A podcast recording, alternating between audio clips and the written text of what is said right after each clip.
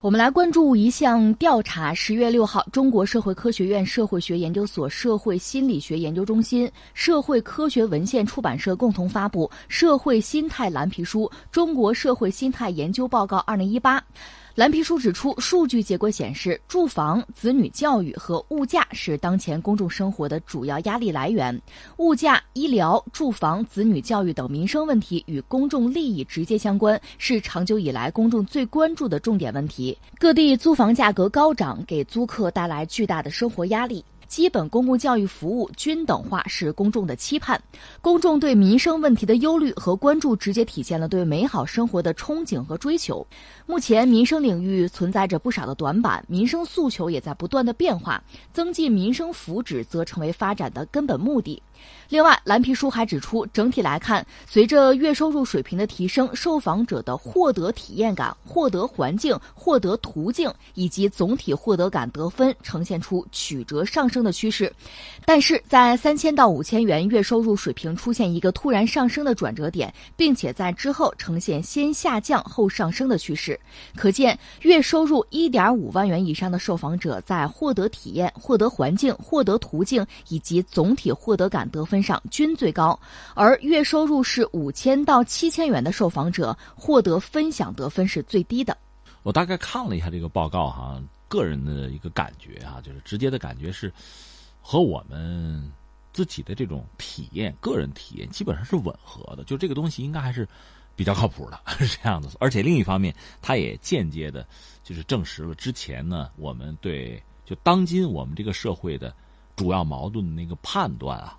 应该是比较准确的，就是我们中国特色社会主义进入新时代，中国社会的主要矛盾是人民日益增长的美好生活需要和不平衡不充分的发展之间的矛盾，这个判断是很准确的。那么这个矛盾既然判断准确，下面就是那解决矛盾，通过各种各样的方式方法吧，这就是我们现在要考虑、要去做、要去践行的这个问题。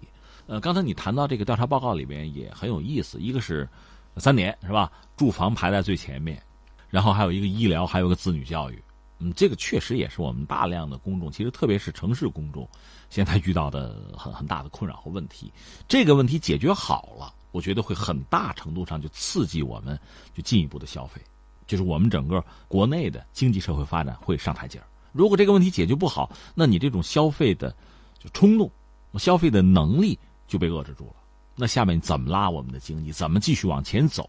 那就是问题。所以我觉得这个矛盾抓的是比较准的，承认矛盾，承认问题，然后想办法去解决它。这应该是我们一个基本的思路吧。你说我们改革开放四十年，我们最基本的经验其实还是解放思想啊，实事求是。所以把这个矛盾看清楚，想办法去解决它，通过多种途径啊，从各个角度去想办法解决它，这是我们现在的题中应有之义。再一个就是你刚才谈到很有意思的一个局面，就是我们的收入吧，呃，其实根据收入也可以把这个社会上的这个公众这个群体做一个大概的划分，它里面有一个区间嘛，三千到五千，五千到七千，这个阶段确实从公众来讲，是不是获得感会会少一些，就这种焦虑会多一些。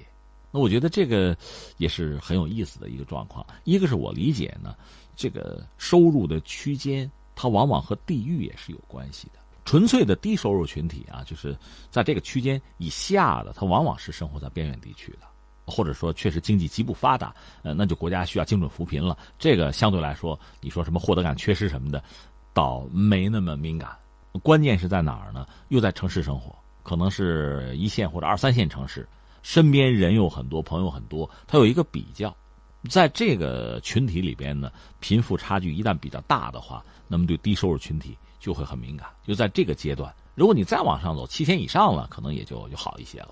恰恰是这个阶段，就是刚才我们讲这两个区间，那公众呢，生活又面临巨大的压力。刚才我们讲那三样嘛，就这个承担起来压力很大。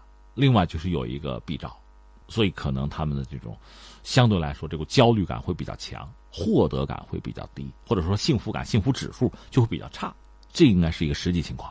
而且这次调查的样本报告就发现，不同年龄群体的幸福感均值也表现出了两头高、中间低的态势。比如说，零零后还有四零后的幸福感是比较高的，五零后和六零后是紧随其后。幸福感比较低的是七零后、八零后和九零后，其中九零后的幸福感均值是最低的。很 有意思哈，怎么说呢？呃，年龄肯定是一个因素，因为不同的年龄意味着不同的经历、不同的受教育程度。意味着对这个社会发展不同的体验和承担的这种感受不一样。那也许有一些，比如年轻人少年不识愁滋味吧，再稍有几岁年龄啊，你也就成为社会的中流砥柱了。而到这个时候，你也是家里边的中流砥柱嘛，那可能你的这个获得感啊、幸福感啊和当年就又不一样了。大概是这个状况吧。那总的来说，我就觉得一个呢，这个没有超出我们的想象。恐怕目前你说的这个结果，这个调查的结果和真实的状况是是比较接近的，但也因此呢，就是我们能够很清楚的看到我们目前新时代社会面对的主要的问题，确实要想办法去解决、去疏导。再就是什么呢？从我们公众自身来讲呢，一个是我们的观念其实也在发生着潜移默化的调整和变化，和以前和五年前、十年前其实也已经不一样。你比如房子来讲，呃，买就是居者有其屋，这是一个一个思路。但是居者有其屋的这个屋是不是你百分百产权？这个就不一定了。随着时代的发展，我们对这个理解也在发生变化。以前呢就是买，那后来就是我们就按揭吧，慢慢买，或者我们租。另外呢，从供给这一方来讲呢，你比如雄安也在尝试新的这个居住的模式。这个社会就是这么在发展、在进步的。在这个过程之中，很多人确实要承担重负。这个重负呢，一个确实是由于我们这个。经济收入啊带来的压力，但也有一些恐怕和我们的观念有关系。你把未来的焦虑，你就已经预知到今天来承担了，这个压力就很大了。所以我就觉得呢，承担我们该承担的压力，尽可能的呢让自己往前走，少负重，这也是必要的。